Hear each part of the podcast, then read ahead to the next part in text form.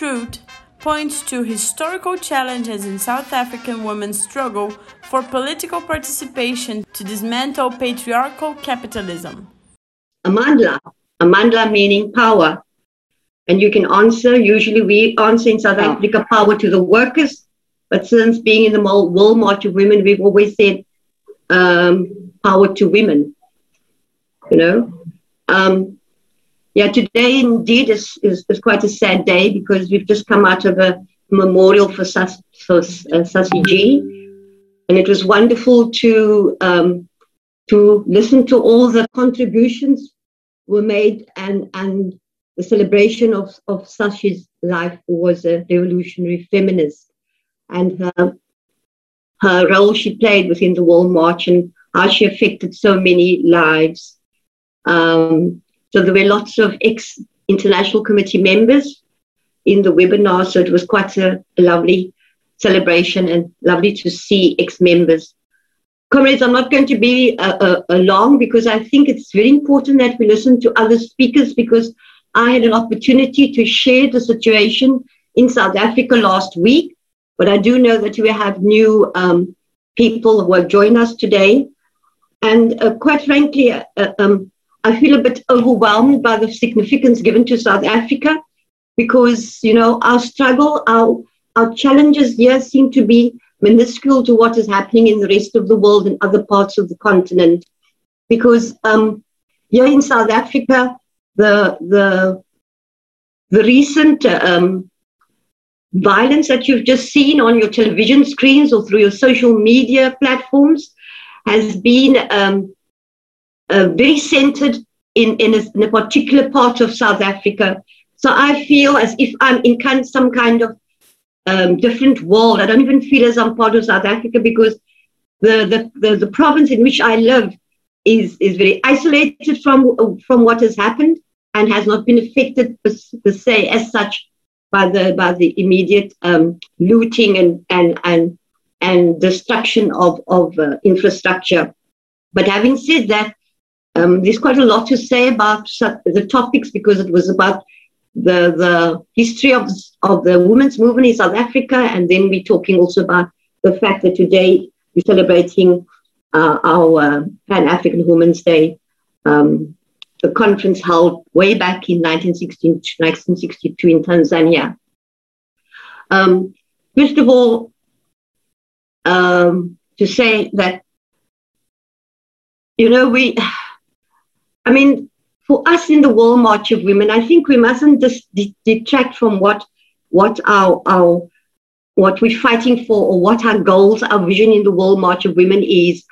And I think for me, what attracted me to to being part of the World March of Women is that the focus was very much uh, getting women to focus on the fact that we are fighting a, a system, a system that creates or the system that that that you know that marginalizes that the system that uh, um, you know that actually widens the gap between the rich and the poor. It's a system that is based on putting putting uh, profits before people.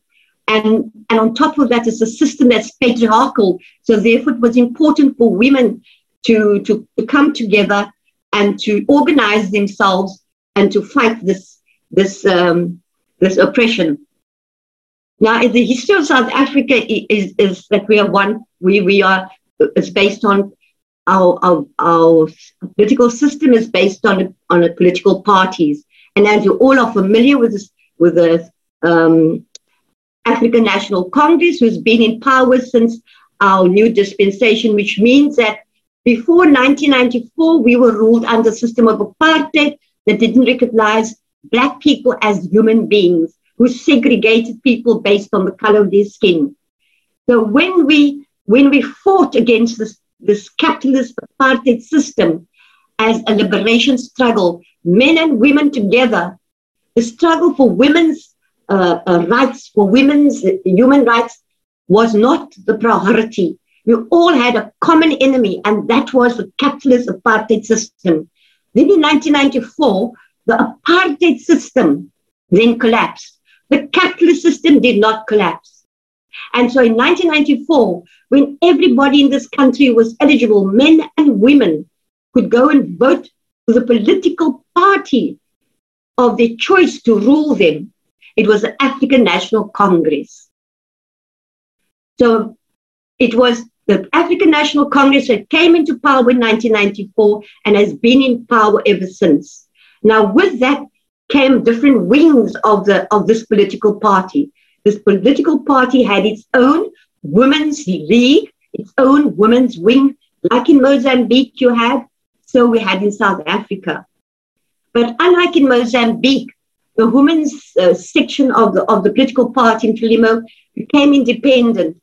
Today, we see that the African National Congress Women's League is still very much in existence. So when we talk about women's struggles, when we talk about feminism in South Africa, people immediately get focused and the eyes on the African National Congress Women's Organization. now, this is a sorry. This is a this is the difference. I mean, that is why we we we you know a body or an organization like the World March of Women is so important for us to subscribe to, to for us to organize within a country of South Africa. And we haven't been very successful is because as long as women in the organization, like the, like the African National Congress, will focus on and still be subordinate to men, you know, because there was a recent, when uh, this whole uh, looting, what's happened now recently, was all uh, connected to uh, ex President Jacob Zuma and the fact that he was incarcerated, he was in prison. But there was a stage when he was actually up for a rape case. And it was to our alarm that the African National Congress, the women in that, the members of that African National Congress Women's League, supported Jacob Zuma, you know. So it is, it's, a, it's, a, it's, a, it's not a very easy uh, um, battle within South African context to, for, the, for the women's movements to be, um, to, to fight up against a political party that is so strong and that is so popular. So I just want to jump immediately to the fact that today we, we in, a, in this pandemic and this crisis and, and just to say a little bit that the history of the women's uh, formations or movement in South Africa is that grassroots women, rural women, women who were left at home to tend for the children and for the for the fields and for the for the farm, because the men had to migrate to cities, to the urban cities to work. Those women organized themselves in what we call little groups, um, savings groups, um, groups that came together to um, well, it was attached sometimes to the church. It came together to share the, their skills of knitting, of crocheting, of, of baking, and so making money to put food on the table. So, what we found now with this pandemic, this pandemic has given an opportunity, a window of opportunity for those indigenous knowledges, those organizations that were formed way back uh, um, in the past to be revitalized. We found that groups of women in the rural areas, in our townships, even in urban areas, came together and had to share the indigenous knowledge of growing the food, the crops, how to make, um, say, jams and bake bread, because people were, uh, uh, shops were closed. The means of people lost their jobs. The means to buy food from shops was not possible. So, so it was women who came together and continued sharing the knowledge that was handed down to them by their, by their, by their parents, their, mothers especially, to, um, to keep food on the table, how we could come together and help each other, and how we could continue to feed the family. So it was, so we find that we, that these organizations, these um, movements of, or, or, or, shall I say, these groups of women have started up in, in, in especially in a lot of communities. And of course, some of them has been, most of them has been, a lot of them has been around cooking food and feeding the community because a lot of people were left homeless, a lot of people were left unemployed. And of course, as we all know, that the pandemic has has um, showed us or focused more on on how the gap between the rich and the poor and has brought to the fore the struggles of, of, of, of the communities Um, the, then I just want to end because I know the time is, is short and um, contribute to the discussion. Thanks, Sophie. Um, it's to say that it's interesting that that the Pan-African um, theme for this year is that promote women's economic empowerment and financial inclusion. Because um, I feel that in our struggles today, and, and a lot of the struggles of, of, of, of organizations and women's movements around, and especially in South Africa, it's a lot about getting people to, um, to start small businesses, uh, to become economically viable. And there's a lot of emphasis is put on making money and, and and in that way, you're going to enrich yourselves and better your lives. And of course, we all know that that is based on this capitalist system, this emphasis on making money.